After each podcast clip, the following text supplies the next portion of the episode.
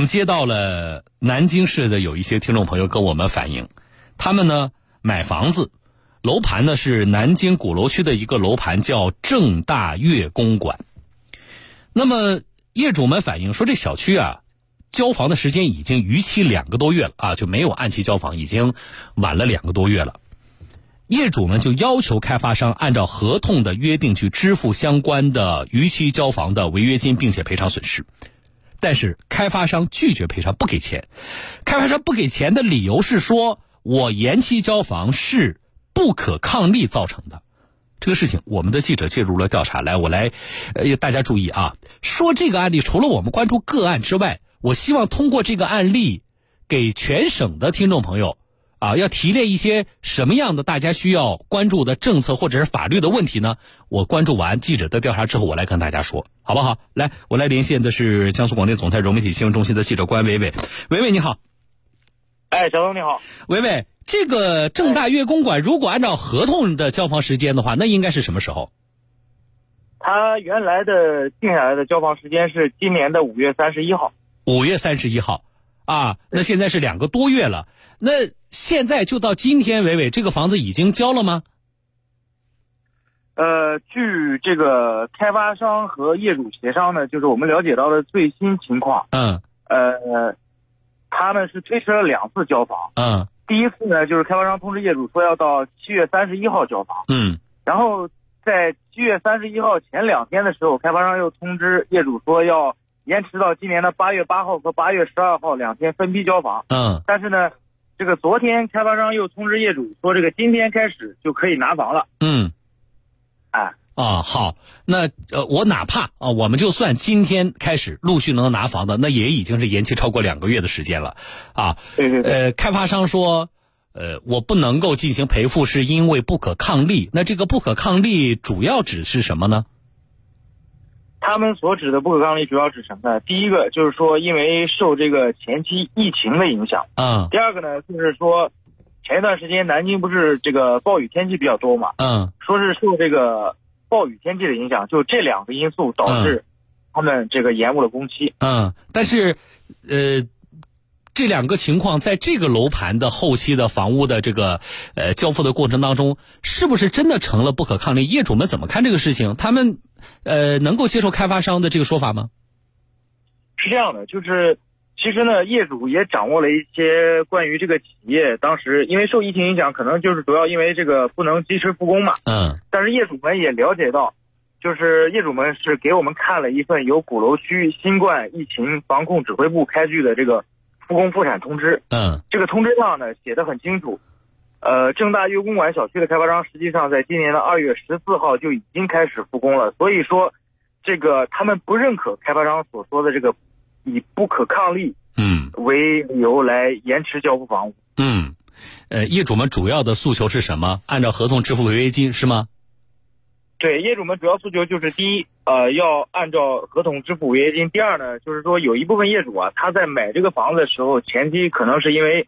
卖了房子，嗯，或者说是这个手头上也没有房子，所以说有一部分业主他是在租房住的，哦，所以说这个延期交付势必就会让他们这个，呃，租房的时间又要延长，或者说租金也要增加，嗯，所以说他们也希望开发商能够赔偿他们相关的这些房租的损失。嗯，有没有业主核算一下？假如说，呃，让开发商按照合同支付两个多月的这个违约金的话，大概这个金额在多少？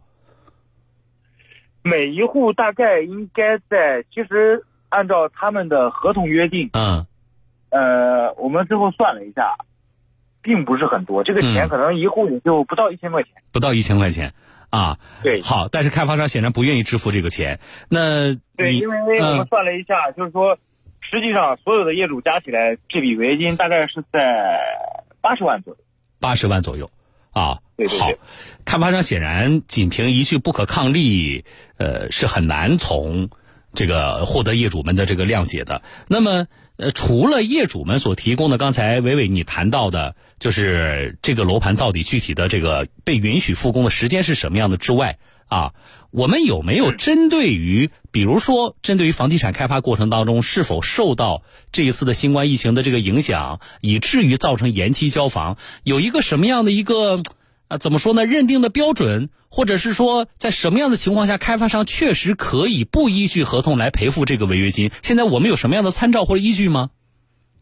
是这样的，我们呢一开始也和这个开发商沟通，想要从他们这边了解。嗯，因为你说你是因为不可抗力造成了这个房屋延期交付，那你就要拿出证据证明你确实是因为这个因素造成的。比如说嗯我的这个复工节点是什么？嗯比如说这个如果后期有这个暴雨天气，那我这个呃受到天气影响的，我的这个这个施工的进展进展到哪一步？但是嗯开发商呃我们去找了两次，第一次呢开发商是拒绝采访。嗯第二次也是找理由托辞，也没有接受我们的采访，也没有把嗯这个详细的原因能够说明。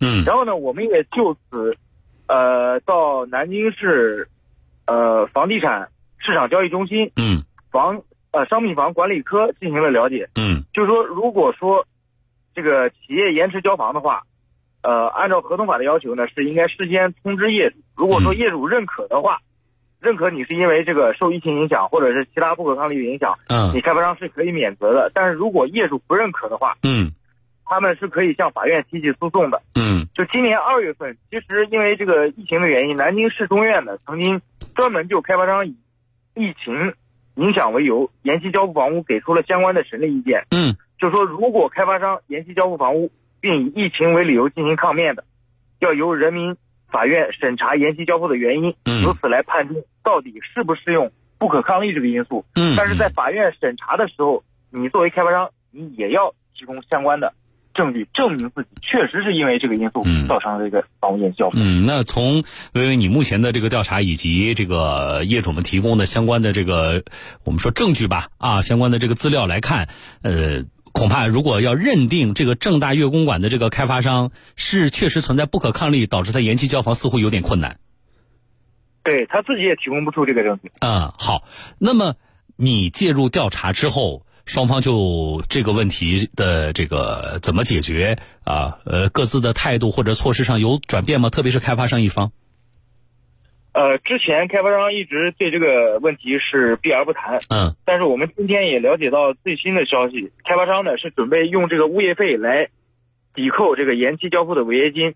嗯，怎么讲今天呢有啊？业主向，呃，今天有业主向我们出示了这个开发商，呃，打印的一份格式的这个谅解书，上面嗯是这样写的，就嗯是说，本人也就是业主同意开发商以二零二零年度的物业费，这笔物业费呢指的是从交付之日至二零二零年十二月三十一号的这个物业费，嗯作为未按期交付的一次性补偿。在嗯业主领取物业费相关凭证以后，双方负补偿义务均，呃，双方的这个补偿义务啊，就嗯已经算是这个履行完毕了。然后还有一条备注，嗯叫本人接受开发商赠送礼品，礼品是一个品牌的无线手持吸尘器啊，啊 呃，实物以本人签收为准。啊上述礼品作为开发商给业主的关怀，下面让业主就是签字拿房。啊哈哈哈哈！这个已经发到业主手里了对对对。啊。那这跟咱们反映情况的业主拿到了这个叫谅解书是吧？是什么反应啊？咱们也也很无奈，嗯就是说，实际上呢，他们是想，还是想这个开发商能够按照自己的诉求嗯赔偿违约金，赔偿这个相关有个别业主因为租房产生的这个费用。嗯但是现在这个开发商的这个态度，也是一直避而不谈这个事情。然后呢，可能到法院去起诉呢，就是麻烦一点，但是嗯他们也就很多人也就被迫就就接受了这个条件。但是他现在没交房呢，就算从本月开始交房到十二月三十一号，那四这个不到四个月对吧？那这个物业费足以抵消，就是开发商应该承担的违约金吗？应该差不多吧。哦，好啊，好了，那么、呃、后续的情况我们再持续关注。这是这个谅解书是今天最新的进展是吧，薇薇？对对对，这是啊今天才发到业主手上。好的，好的，谢谢伟伟给我们带来的报道，后续我们持续关注啊，我们再见。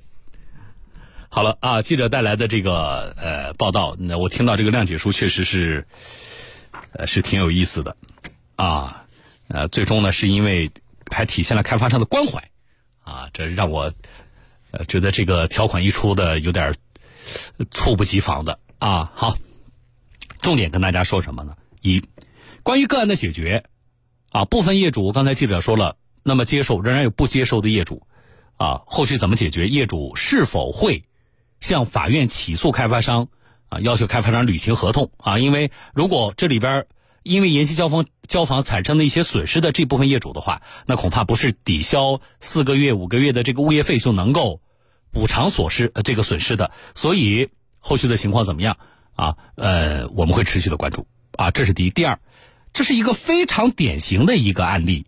虽然发生在南京鼓楼区，但是我们面向全省全国直播，啊，我重点跟大家说什么呢？南京中院今年二月份专门就这个事情呢出台的，那个叫审理意见，啊，全称叫《关于妥善审理涉新冠肺炎疫情房地产案件的若干意见》，啊，这个细分的针对性很强了。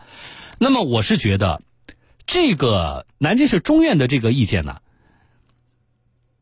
对于处理这类问题，是一个非常好的参考。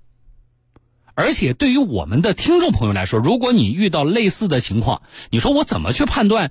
呃，这个在这个事情里边，我的权益是否受损？或者说，我在这个事情当中，我我要去维权，我腰板能挺直吗？我有足够的底气吗？谁来支持我呢？虽然是南京中院出的，但是。你不管你在哪个城市，我觉得都是大家一个非常重要的参考，这份南京中院的审理意见里面说了，房屋买卖合同当事人因疫情防控的原因，发生了未能按合同约定支付价款、办理贷款、申请过户、交付房屋。你看，这涉及到的不仅仅是开发商，啊，不仅仅是开发商，包括我们买房人的相关的义务，对不对？那么意见明确。在当事人尽到合理通知义务的情况下，可不视为违约，但上述情形消失后的合理期间内，当事人应当按照合同约定继续履行。啊，那么意见专门就延期交付的这个情况规定说，人民法院应当审查疫情防控措施对延期交付房屋的影响程度和因果关系。啊，这个让你什么时候复工的？对吧？你们，你这个楼盘在哪个城市？你这个城市，啊，当地的疫情的发展情况、防控情况怎么样？然后当地的指挥部什么时候允许你复工的？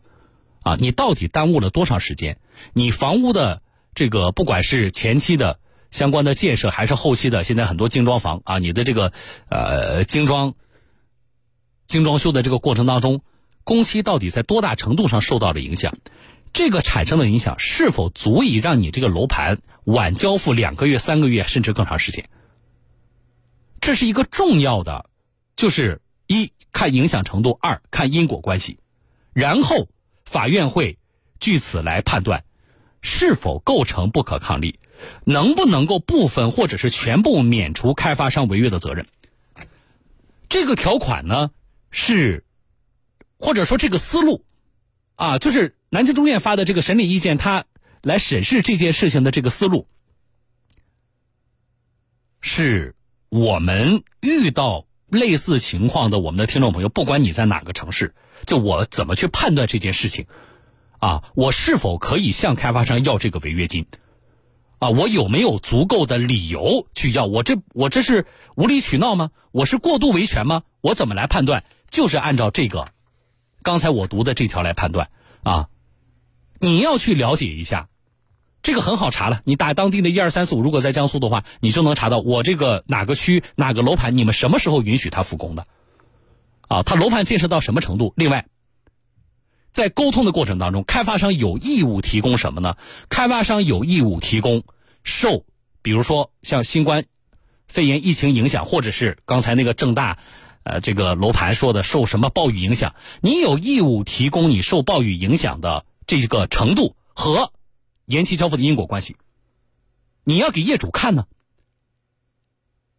我们业主会有自己的判断呢。你提供的这些证据，足不足以造成今天你延期交付多长时间的这个后果？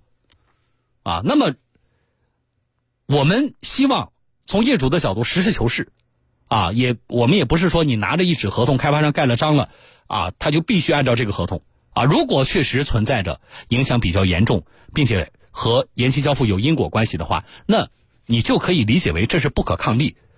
不可抗力就是开发商可以不依据合同给你违约金。